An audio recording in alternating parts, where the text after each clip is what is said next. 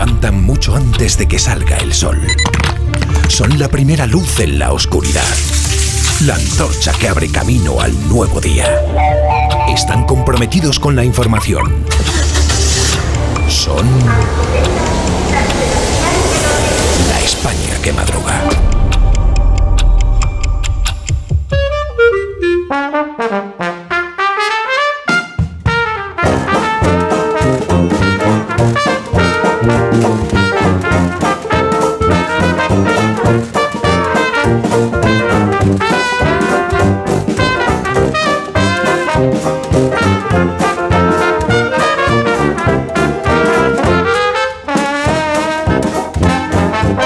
España que madruga con el profesor Rodríguez Brown. Buenos días, Carlos. Buenos días, a pesar del gobierno. También con Daniel Ramírez García Mina, el nuevo. Eh, buenos días, Dani. En Madrid, a 9 de marzo, el Club Atlético Osasuna ha enviado en recuerdo del nuevo una corona de flores por cada jugador de la plantilla. No, no mejora el nuevo, ¿no? No, no, parece que No remonta. Mejora ¿eh? sino que empeora. No remonta. No remonto, no remonto. Rosa Belmonte, buenos días. Buenos días, a mí yo creo que me ha pegado algo el nuevo, ¿eh? Sí. Se Uy, dice, cuidado, eh. Creo. se dice que podría haber sido él el agente contagiador. Así, ¿eh? Buenos Patógeno. días, Félix José Casillas. Buenos días, yo me he quedado solo en este lado de, de la mesa, así que estoy realmente verdad, tranquilo. sí, sí. y muy bien, muy bien. Amón Rubén, buenos días. Resumiendo un poco las cosas, yo estoy en la plenitud. Así, ¿eh? ¿Tú crees? Sí, sí. O sea, hay opiniones encontradas. ¿eh? ¿Qué será la decadencia entonces, no, Carlos? Que te ¿Qué será? ¿Qué será? Como diría Pablo Iglesias, a ver qué sorpresas te Eso cuentas. no lo he dicho yo. Y esto es la plenitud, ¿qué será la decadencia? Eso no lo he dicho tener yo, razón, puedes tener aunque podría compartirlo. Sí, un minuto. Vale, La vale. España que madruga. Donde el Sina.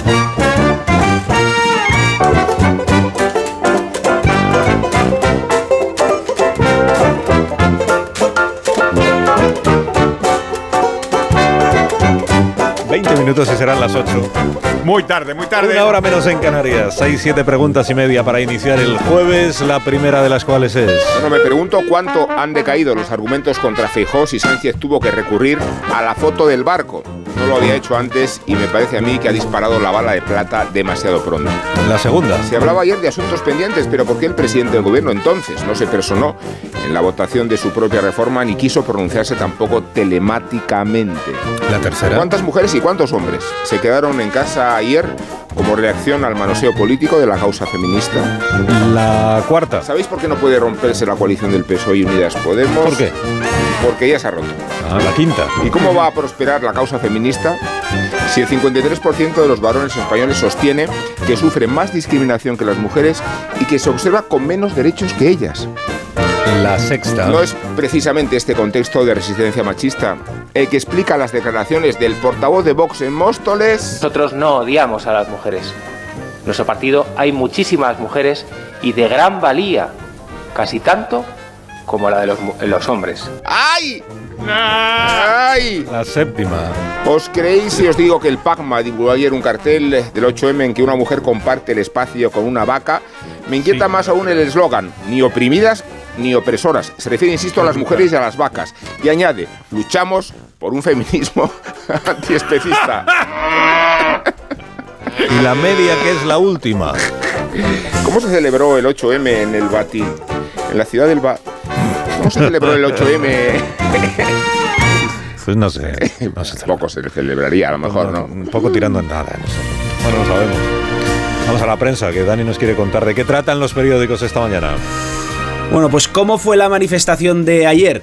Depende del periódico con el que se mire. Las cabeceras más próximas a la oposición destacan en sus portadas que la Marcha de Madrid, debido a la división en el gobierno, congregó una asistencia mucho menor que el año pasado. Los medios más cercanos a Moncloa, en cambio, suman la participación en las grandes ciudades de España para proclamar que el 8M vence al ruido. Vamos con el juego de contrarios. ABC. El feminismo exhibe sus grietas. Pinchazo en la convocatoria oficial. En cambio, el país, el feminismo exhibe su fuerza a pesar de la fractura política. Las, las movilizaciones llenan las calles en toda España. El español, el último 8M de Irene Montero, evidencia la ruptura del gobierno y desmoviliza el feminismo. El diario.es, el 8M se impone en medio del ruido. Los datos. Según la delegación del gobierno, las dos manifestaciones en Madrid reunieron un total de 27.000 personas, casi 30.000 menos que el año pasado.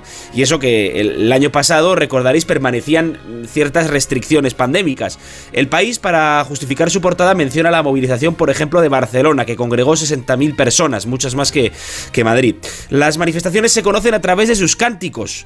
He entresacado algunos de las crónicas de esta mañana. Por ejemplo, en Podemos, no estamos a salvo con Carmen Calvo y uno de muy mal gusto con la secretaria de Estado Pam al frente. Dice, qué pena me da que la madre de Abascal no pudiera abortar.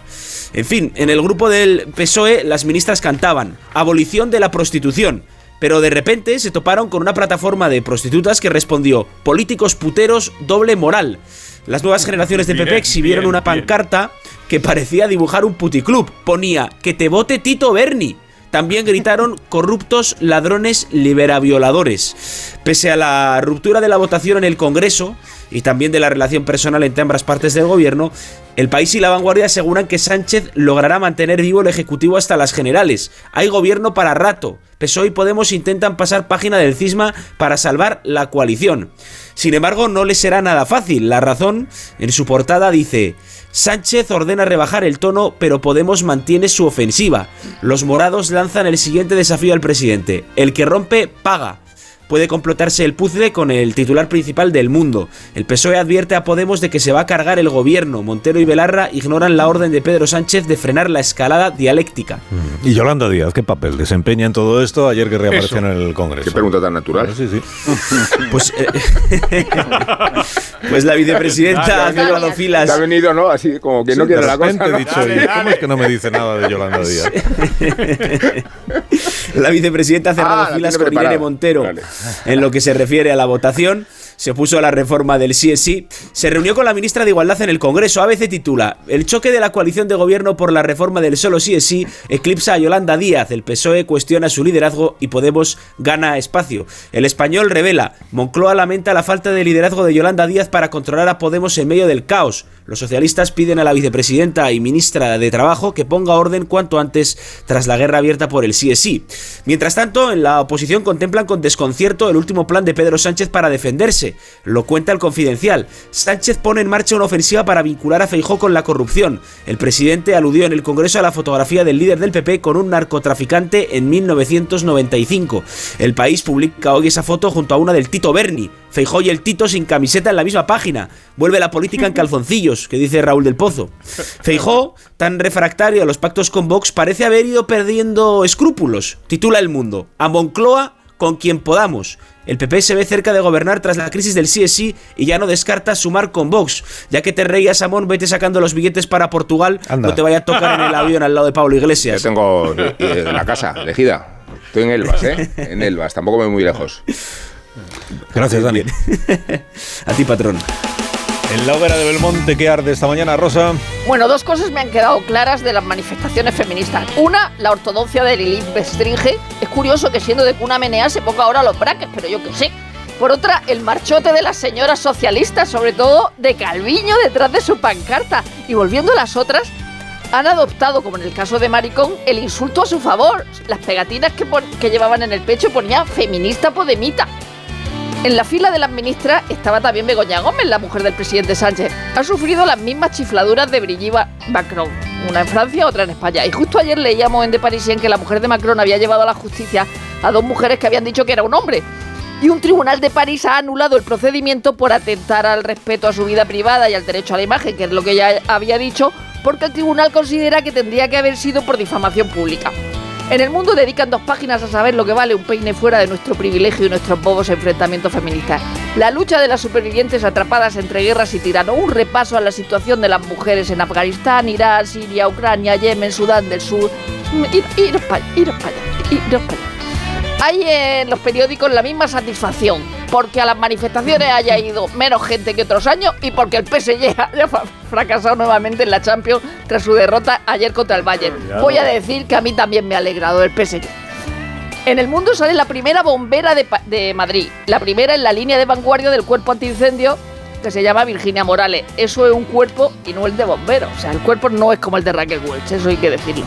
Seguiremos contando siempre que hay una primera mujer en algo. En el país, Pablo Rodríguez dedica una página a Star, parodia y utopía de la música clásica. Porque no hay directora en la Filarmónica de Berlín, pero hace un par de semanas supimos de la primera mujer concertino de la orquesta. Ahora el despertar liberal de Carlos Rodríguez Brown, que llega de la mano del grupo ADECO, que es experto en el sector del empleo y de los recursos humanos, y con estas noticias de empresa hoy, profesor. Ya mismo expansión. Banca Mart quiere crecer un 40% en banca privada. También el Corte Inglés y Santander renegocian su alianza. Ferrovial, la Comisión de Mercado de Valores analiza la conexión bolsas y mercados Wall Street. O sea que sí tenía algo que ver. Picarones. Más, el PIB de la Unión Europea se contrajo un 0,1%. Amancio Ortega negocia comprar la antigua oficina de la BBC. Bruselas exige ajustes desde 2024. En una editorial dice Pasión, nuestro país parte de nuevo en una situación de desventaja por déficit y deuda, porque el gobierno ha desaprovechado los dos últimos ejercicios de recaudación tributaria récord gracias a la inflación, priorizando el aumento del gasto no productivo. Esto me parece una noticia importantísima porque tiene que ver con el próximo gobierno. Y recuerdo que en la brújula vino el señor Lobato y nos prometió que, que independientemente de la herencia que dejara Sánchez, si gobierna el PP no iba a subir los impuestos. Espero que esté en algún sitio guardado eso. Cinco días, Banco de España y el BCE presionan a los bancos por el pago de depósitos. Pugna de Rumanía y España por la filial de Renault para combustión. Por eso hablaba Pedro Sánchez con el presidente de Renault. A ver si esa es la excusa que va a utilizar por lo que comentabas, Carlos, de que no fue al Congreso ni votó. Más, Robert De Niro abre un hotel de lujo en Sevilla. El economista Inditex aumentará su dividendo hasta 1,20 euros, un 30% más. CEPSA va a invertir mil millones en una planta de biocombustibles en Huelva. Y Díaz choca con la CEPE por la filtración de los fijos discontinuos. Había que seguir engañando a la gente. Señora, vamos a la prensa económica internacional. ¿Qué nos cuenta el Wall Street Journal? Pues que JP Morgan ha hecho una demanda contra Jess Staley por el caso Epstein. Terminamos con el Financial Times que tiene dos noticias sobre China. Una tiene que ver con la inflación. Dice que los precios en China están subiendo al ritmo más bajo en los últimos 12 meses. Está contrayendo la demanda. Y la columna Lex dice que la administración Biden está respaldando una ley que lo que haría es establecer limitaciones a las aplicaciones que vienen del exterior. Esto básicamente está eh, apunta contra TikTok, es decir, contra China. La viñeta económica de hoy, ¿cuál es, profesor? Buenísima, Esteban, en la razón. Un hombre en un bar dice, no estoy en paro, tengo contrato fijo evanescente. En el complejo marco de la nueva reforma laboral, acierta eligiendo a DECO como partner de recursos humanos para tu empresa. Confía en nuestra experiencia para gestionar el talento, garantizando la flexibilidad que necesitas. ¿Aún te lo estás pensando? No te la juegues. Acierta con ADECO. Entra en adecoreformalaboral.com.